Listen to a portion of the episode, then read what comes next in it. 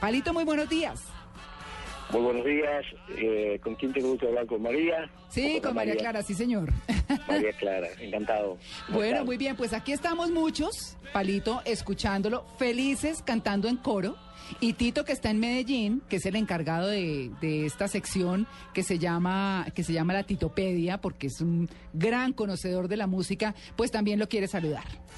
Claro que sí, además que eh, eh, Palito, ¿qué tal? Bienvenido pues a, a, Blue Jeans de Blue Radio. Nos encanta escucharlo, saber que va a estar en Colombia próximamente.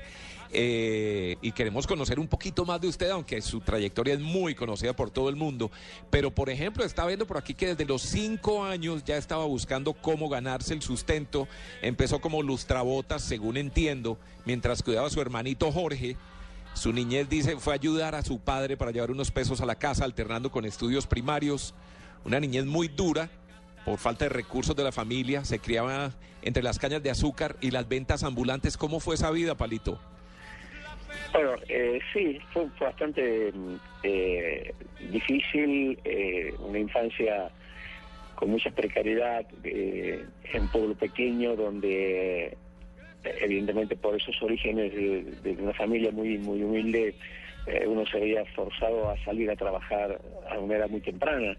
Y sí, ya, ya calculo que estaba empezando los, primeros eh, años de, escolaridad y los alternaba con, la venta de diarios y, y después a la tarde, cuando volvía del colegio, también tenía un zapatos por la, puerta de un club, que era el club del pueblo. Eh, fue difícil, pero también la vida, cuando uno tiene eh, ese, ese desafío, le da la oportunidad de ir aprendiendo, ¿no? A veces se salta etapas, porque esa etapa de la niñez, de la adolescencia, eh, es buena vivirla, hay que, tener el tiempo para jugar y el tiempo para, estudiar y tal, pero eh, en esos lugares tan precarios, la vida le exige a uno ponerse ya ahí tempranamente a, a trabajar y a ganarse unas monedas para ayudar a la familia. Así fue el comienzo, y este, no estoy para nada eh, arrepentido porque también e, esa vida enseña mucho, enseña mucho y cuando uno empieza a conseguir cosas le da mucho valor a los logros, a, lo que uno va consiguiendo, porque sabe lo que es no tener, uno sabe, pasa por esa etapa difícil y después valora, como decía anteriormente, valora en gran medida las cosas que va consiguiendo. Claro, Palito, le quiero preguntar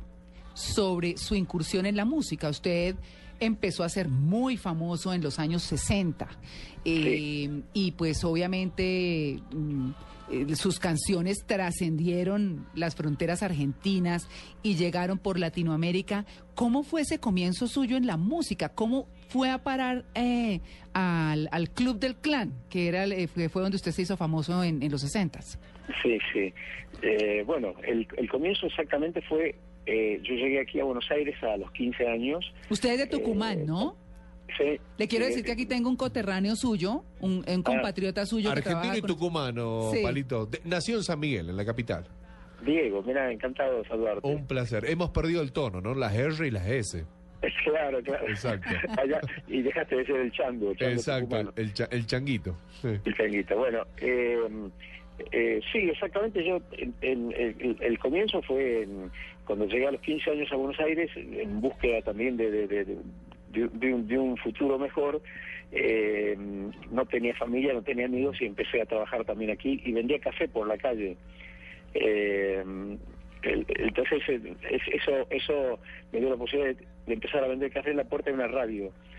Y, ahí veía artistas, había músicos y tal. Entonces había un baterista su nombre era Alberto Alcalá, un gran maestro, fue, un hombre eh, brillante realmente como persona y como, como, como músico, y yo le ayudaba a llevar los instrumentos, porque realmente el baterista pobre siempre anda cargando con, un montón de fierros y cosas, entonces eh, me empezó a enseñar la batería y como yo no podía pagar, porque también era muy difícil la situación económica, era simplemente a cambio de yo, yo lo ayudaba a llevar y a traer la batería de su auto hacia la, hacia la radio y, ese fue el primer instrumento que empecé a estudiar.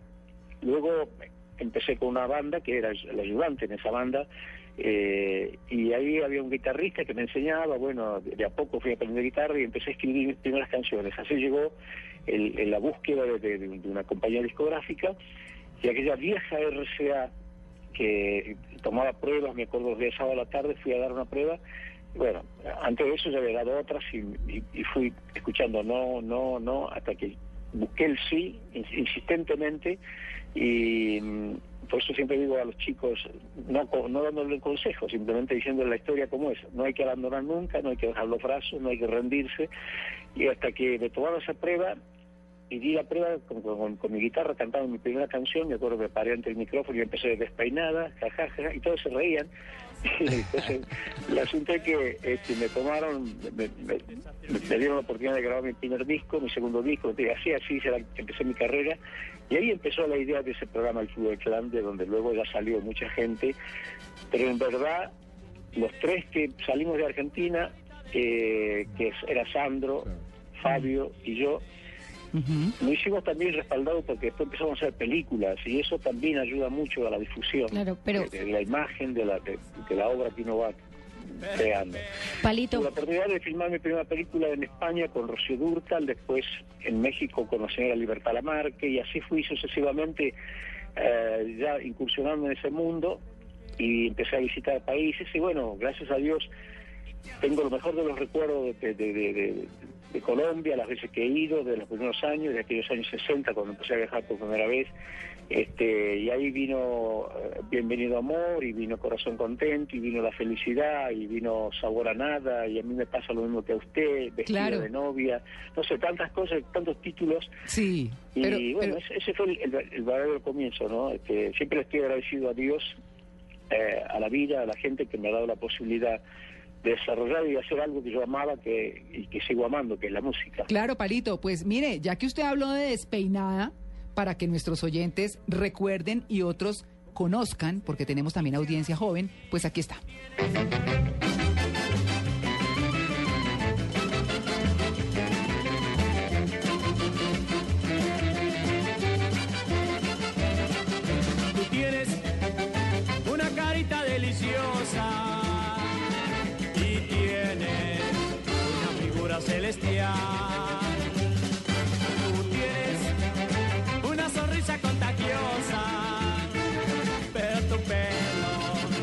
Un desastre universal.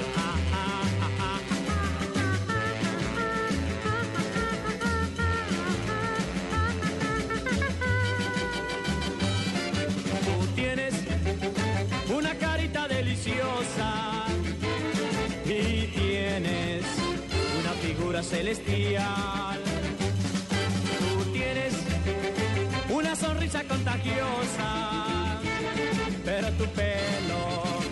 Ay qué calamidad. De punta como un porpospín parece la estatua de San Peluquín. Bueno, es que estamos hablando con Palito Ortega, nada más y nada menos. Nos está regalando una conversación muy chévere. Y Palito, yo le tengo que preguntar. Usted ahorita estaba contando una anécdota, pues que así había empezado con la batería y demás, pero entonces las letras, todo esto usted se lo, se lo empezó a crear mientras hacía estos trabajos iniciales. ¿Cómo empezó a inspirarse? ¿Qué fue lo que lo inspiró para empezar a componerlas y a cantarlas? Sobre todo, ¿Sabe cuál es la pregunta clave? Cuando la gente lo escuchaba y usted aún no era tan reconocido, ¿qué le decían? Bueno, en, realidad mm, yo creo que lo, que me diferenció en ese momento eh, o me dio de alguna manera una, una, identidad desde el punto de vista musical fue que eran los años, a lo mejor yo no sé eh, si, si, ustedes inclusive habían nacido, muchos de ustedes, eh, o a lo mejor eran muy muy muy adolescentes, muy, chiquitos, sí. Eh, este, pero eran, eran los años en los que había una gran influencia de la música americana, de la música un poco europea, y se escuchaba mucha, muy poca música en español. Entonces solamente se escuchaba en español la, música, el folclore de, de, los países latinoamericanos, pero en general por nosotros en nuestro caso el tango, pero eh, no, no, no había una gran difusión de la música en español. lo, que hacían era hacer versiones, empezaron a hacerse versiones de los grandes éxitos de las canciones, especialmente del rock and roll. Eh, empezaron los Top, Tops en México con Enrique Guzmán y empezaron con La Plaga y Popotitos. Entonces se empezó a cantar en español y nosotros escribíamos las canciones, casi canciones inocentes, muy sencillas con esa con ese ritmo, con esa alegría que, que, que nos podíamos expresar ahí empezaron a nacer los primeros cantautores eh, en, la década, en la década del comienzo del de los 60. la verdad que mm, cuando ya después vino el cine y todo eso fue, una, verdad que fue una sorpresa para todos nosotros pero la repercusión que logramos era en base a que los cantautores, como en Argentina empezaron a aparecer, es el caso que mencionaba anteriormente de Sandro, de, Fabio, Leodán o yo, eh, empezamos a escribir nuestras canciones, ya no cantábamos canciones, eh, éxitos eh, americanos o, europeos traducidos al español. y las canciones, lo que, como decía anteriormente, un poco me distingue a mí, es que yo viniendo de, una historia de, mucha humildad, de un pueblo muy pequeño, donde había que ganarse, como decíamos anteriormente, la vida a una edad muy temprana, yo, fui muy optimista de la vida. Yo fui una persona que miré siempre eh, eh, con optimismo el futuro, más allá del, dolor y de los fracasos y de las cosas que uno tiene que ir atravesando. Y lo traté de reflejar en mis canciones. Eh, mucha gente no entendía por qué yo no cantaba más a esa realidad que había vivido. Y yo decía siempre que, bueno, ya esa realidad la conocía. Lo que yo quería era tratar de decir a través de mis canciones que eh, no todo está perdido y que siempre la vida uno la tiene que mirar con, los sueños, con las ilusiones, con la esperanza de que mañana va a ser mejor. Y entonces de ahí nacieron estas canciones como La felicidad que ha dado la vuelta al mundo, grabada en alemán, en francés, en italiano, una canción tan sencilla, tan simple, pero eh, evidentemente, no sé, ha tenido una repercusión eh, pues tal vez por la simpleza y por, la, por, la alegría de, la canción. Pero ese ha sido siempre mi enfoque con respecto a escribir. Otras veces le escribí al amor, realmente en un aspecto positivo, de Bienvenido Amor y tantas otras canciones, pero otras veces le canté muy poco ¿eh? a, la otra cara del amor, que es la tristeza, con Prometimos no llorar, con Sabor a nada, con algunas canciones que ya eh, encaraban de otra forma la, la, visión de, del amor pero sí, palito. totalmente lo hice siempre mirando el aspecto positivo, mirar siempre hacia el futuro ya con, con esperanza y, saber que, que, de pronto si uno lucha y uno se prepara para, para, enfrentar a la vida este, y en las partes más duras, siempre hay una posibilidad de encontrar la luz, de salir adelante. Y ahí vino Yo tengo fe y creo en Dios y tantas otras canciones que fui escribiendo, ¿no? E indudablemente lo logró y logró fama en todo el continente y más allá. Eh, anoche estaba viendo un fragmento de la película que hizo con Rocío Durcal, Amor en el Aire. Eh, eso quiere decir que surgió de la calle, logró convertirse además de cantante en estrella de cine. ¿Cómo fue esa relación con, con Rocío Durcal? ¿Alcanzó a conocerla bien, a hablar con ella, a ser amigo de ella? Sí, claro. Eh, la película fue, la hicimos en, en Madrid. Dirigida por Luis César Amadori, que era un director, un señor muy respetado en el cine latinoamericano. Eh, sí, éramos, éramos, adolescentes, éramos muy chicos, y, Rocío estaba, estaba de novia con, uno de los componentes del dúo Juan y Junior.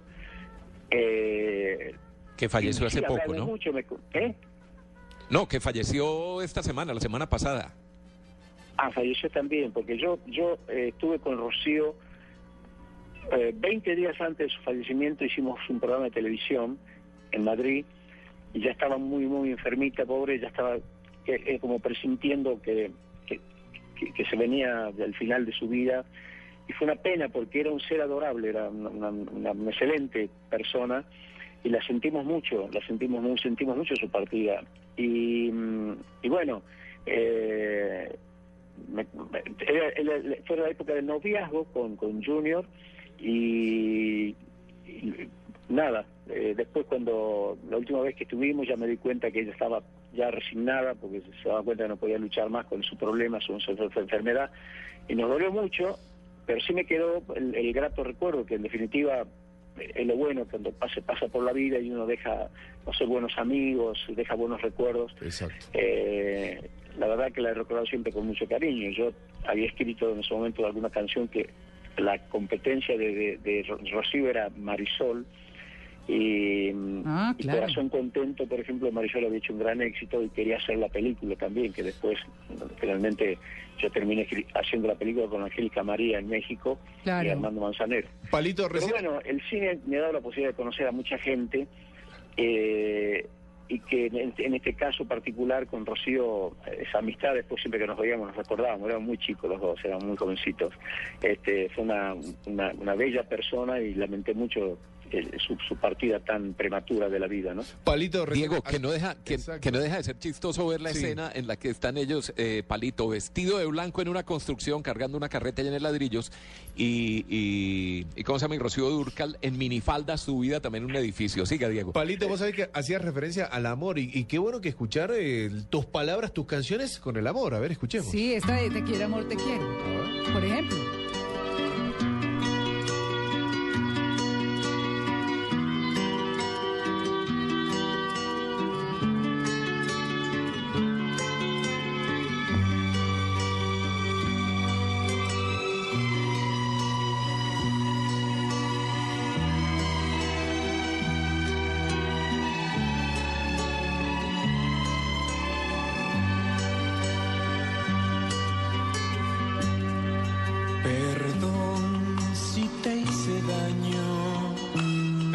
Si te ofendí. No quiero que te vayas, quédate junto a mí, verás que todo pasa. Y hablabas del amor, Palito, y bueno, recordarles a, la gente a aquellos que no lo saben que conociste a tu, a tu esposa, tu gran amor, Evangelina Salazar, en una película, en una en el cine en 1966. Y, y, y hacerte la pregunta, digamos, la vez ella ha sido tu compañera durante toda tu vida. ¿Qué canción, digamos, si uno personifica a Evangelina Salazar en uno de tus temas, cuál sería? Y bueno, la canción que escribí para, para la película se llamaba Mi Primera Novia, porque así se llamaba la película. Eh, y curiosamente, eh, yo, yo no, no, la conocía, la conocí filmando la película y los primeros días era curioso, porque yo corría mucho de un lado al otro y no no no, no la registraba mucho. Eh, y tuvieron que pasar varias semanas de filmación hasta que empecé un día a, fijarme en ella y bueno, definitivamente también fue una, una cosa que le agradezco a, Dios eh, haber encontrado una buena compañera, una buena amiga, que generalmente la gente que, que, tiene que acompañar en la vida a un artista no la pasa muy bien. Lamentablemente digo porque la vida del artista es una vida muy mm, muy loca, muy arrebatada, todo el tiempo de viaje, todo el tiempo de giras y cosas que, que, tiene que comprender. Yo digo, cuando uno filma una película y hace una escena de amor con otra persona, y, eh, no es fácil encontrar una persona comprensible, una persona que lo acompaña a uno. Y yo tuve esa suerte y bueno, formé una familia que en definitiva tal vez sea lo, más importante que uno pueda conformar y consolidar en la vida. Y usted es muy piadoso, ¿no, Palito? Usted es muy piadoso. ¿Eh? Que he oído que usted es muy piadoso, muy creyente de Dios. Sí, sí, sí, sí, por supuesto. Ahora voy a estrenar una canción en, en Colombia cuando, cuando llegue voy a estrenar una canción que escribí para el Papa que me la pidieron especialmente, me la, pidieron desde España, un íntimo amigo de, nuestro Papa latinoamericano. Que ¿Un pedacito? ¿Puede cantarnos un pedacito? Eh, sí, el coro dice, mm, está brillando una luz, una luz en el camino para llegar a Jesús de la mano de Francisco. Francisco abro sus brazos, eh, bueno, eh, para cuidar al pueblo de Dios y tal, eh, pero la, voy a, la voy a estrenar ahora cuando llegue a, Colombia, digo, ya la grabé y, estoy invitado cuando tenga tiempo de pasar a ir a Roma, me dijo que quería que se la cante con la guitarra personalmente, mandó el mensaje el Papa y mm, su nombre tan tan abierto y tengo muchas esperanzas. Los, cristianos, la cristiandad del mundo creo que tiene grandes esperanzas que produzcan cambios radicales en, en, la iglesia, en el mundo entero. Lo, positivo es que creo yo que ya esta personalidad de Francisco eh, tan tan así frontal y tan simple ha despertado otra vez por lo menos la, gana, las ganas de mucha gente de volver a, la iglesia, de volver a los templos, de, empezar otra vez a, rezar, a orar. Y, y, tenemos, digo, la esperanza de que haya un cambio, ¿no? La iglesia, que la iglesia a veces tiene, tiene normas y tiene formas que en vez de acercar a, a, los, a los creyentes, a veces por ahí lo, va ahuyentando. Y esto eh, no ha sido bueno en, las últimas décadas para, para el cristianismo. Eh, y creo en Dios profundamente porque es lo que me ha ayudado también a salir de donde salí y, tener la fuerza interior, la fuerza espiritual como para, para darle pelea a la adversidad. Así que cómo no voy a creer en Dios, creo profundamente en Dios. Y en mi pueblito, en ese pueblo chiquito donde nací, en Tucumán, eh, eh, también... ¿Es Ramón Bautista Ortega?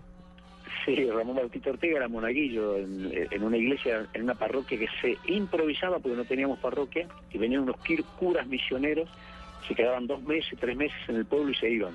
Y en esos dos o tres meses yo era, ayudaba a misa, así que de ahí vino Creo en Dios, y ahí vinieron las canciones como Yo Tengo Fe, eh, tantas otras canciones que que un poco, un, poco un reconocimiento y un agradecimiento a Dios y a la Virgen por, por la posibilidad que he tenido en la vida de salir de donde salí y alcanzar las metas que me había propuesto, que soñaba. Claro, pues eh, Palito, para nosotros, eh, eh, para quienes apenas están llegando en sintonía, pues estamos terminando infortunadamente esta deliciosa conversación con Palito Ortega desde Argentina. Nos va a visitar en Colombia la próxima semana. Viene a hacer una presentación muy especial con Ana y Jaime, a quienes todos también conocemos muy bien y que son contemporáneos. Palito, muchas gracias por esta atención con En Blue Jeans de Blue Radio. Nos complace muchísimo haberlo tenido. Le agradecemos su deferencia por haber estado con nosotros y le deseamos un feliz día y bienvenido a Colombia. Muchísimas gracias de todo corazón. Un beso muy grande, María. Para, bueno, un abrazo para Tito, para Diego, para Amalia también. un, beso muy grande, les agradezco y bueno, nada, que Dios los bendiga a todos. Gracias a, Blue Radio y a, a, Blue Jean por, darme la posibilidad de, adelantar un poco tu saludo, que lo voy a hacer personalmente cuando esté en Colombia, que va a ser un placer volver.